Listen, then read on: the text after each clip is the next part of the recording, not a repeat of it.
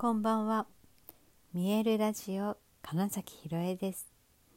想像を超える未来。自然はいつも大きな愛で包み込み、真実を伝えてくれるネイチャーメッセンジャーをしております。はい、改めましてこんばんは。2021年10月10日、見えるラジオ始まりました。えー、今日はしっかりとちょっと横になって 天井をその先にある空を眺めているようなつもりで話してるんですけれどもやっぱりこうなるとあの声の出し方が違うので自分でもあ面白い響きだななんてことを思いながらね話してるんですけれどもね私は何だろうこれはもう本当に俳優でずっとやってきて自分の体とかこの声とかに対して、まあ、トレーニングをずっとやっていたし実際そのいろんな役とかによってもね、えー、体重心の在り方とか体の癖とかもちろん喋り方息継ぎの仕方とかいろいろと、えー、変えてその都度その都度その人物を演じたりしてきてってなるとまあ普通に暮らしているよりははるかに、えー、今自分の状態声の状態含めて体も含めて、えー、今どうなってんのみたいなことをね、えー、捉える力は強いと思うんです。でえ、っとなのでそうそうそうそれで思い出したのが5月ぐらいに、えー、と熱を出してからなんかなんか喋りにくいんですよねって確かラジオでも言ってたり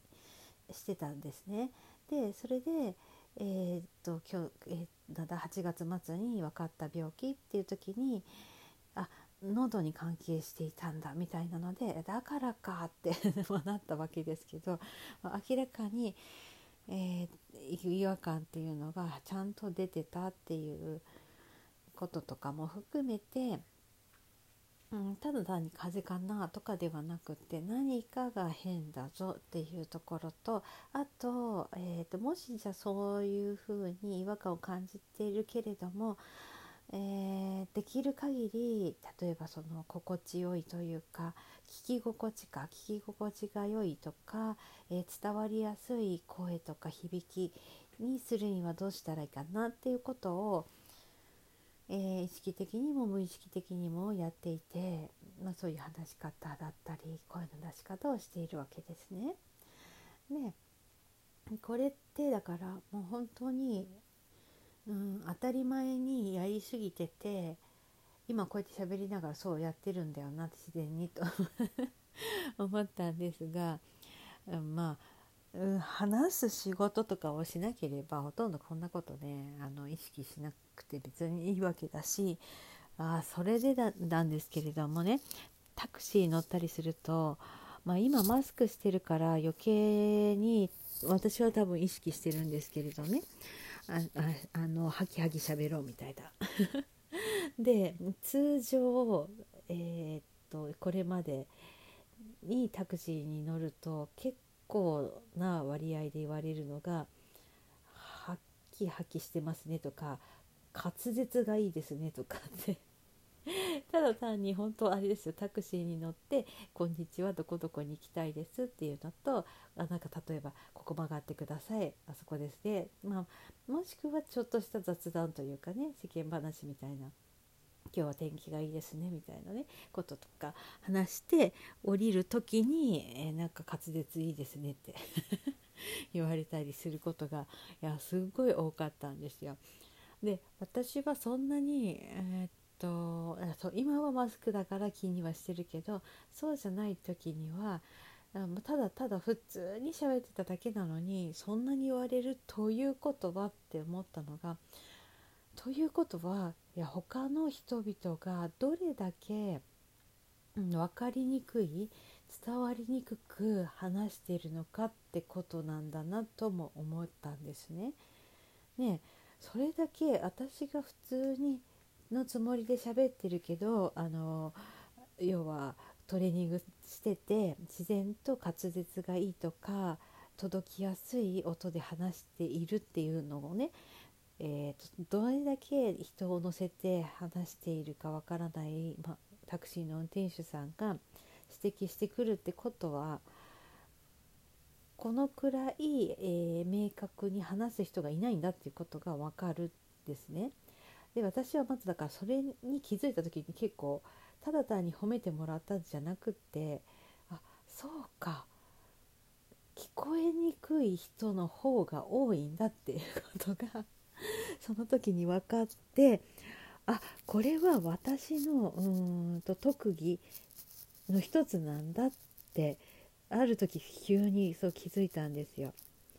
ね、ただ単にタクシーに乗って「こんにちはどこどこに行きたいですありがとうございました」ぐらいの中で、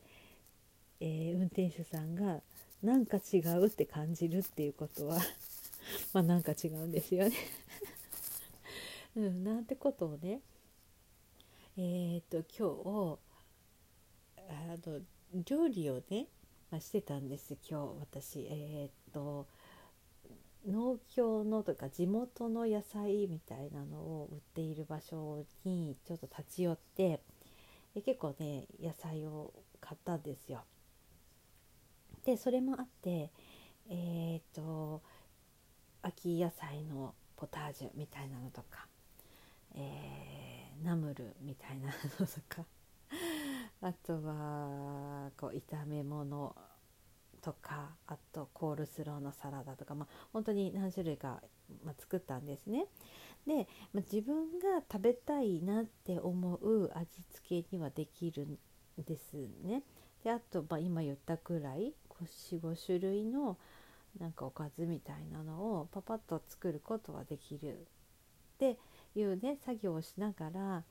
あの美味しくまあだから自分が食べたい味付けのものができたみたいな。美味しくできたっていう時にああ私って天才だなって思ってたりするなってことがね 今日分かってね。いやこれ本当にあ才能の一つだぞってって思ったんですそことつながるんですけどその声の話と。そうで私は、えーと母が、まあ、料理研究家としてずっと活動しているんですね。で実は私そのこの料理はこうだよみたいな風にして実は習ったことはほとんどないんですが結構お手伝いをしているわけですよね自然と。でそうするとこういう風にするとうーんとちょうどいい茹で加減になるとかね。例えばちょっとしたこの工夫でこういうことがよく見栄えが良くなるとか、まあ、あとは味付けに関してもこういうものを入れるとこういう味になるんだみたいなのがもう本当にちっちゃいというか自然と、えー、体験として染みついていて、えー、だから全くその作るということに関して、えー、億劫だとか なんか面倒くさいとか苦手っていうのはないなって思ってそのね当たり前にできちゃうことほどやっぱり、えーと、自分では気づかないんですよ。当たり前だから。あの私歯磨きできるんですって、えー、自慢する大人の人ってあんまいないですよね。うんその感じです 一番当たり前にできちゃうことってそのくらいなので、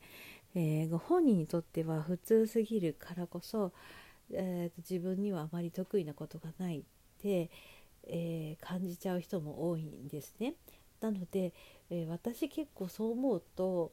あ私って天才みたいに え自分で自分を褒めてる時間結構あるぞって思ったんですよ。今日は、まあ、本当に、えーまあ、一気にお料理をしながらしかも楽しいなとかああとねそうなんです。ちょっとあのスープが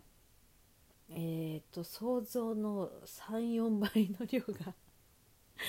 できたのもあってたまたま近所にねあの知り合いの俳優さんが、えー、住んでるのでちょっとお裾分けを持ってってサラダとスープとはい。なんてこともしながら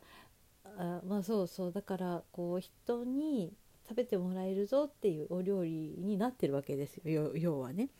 うん、っていうこととかがだから、うんとそれに対して普通だって思うんじゃなくって自分はこんなに天才だぞみたいな ことをね、えー、と思う時間っていうのをそれぞれ本当に増やせるとそれだけで、えー、と自分の自信自己肯定感っていうのが上がるわけですよ。私こんなことできたすごいって言って。小さな成功体験っていうか、うん、それらがうんとあまりに自分のことをえー、観察せずに例えばその責めちゃうどちらかというと責めちゃう。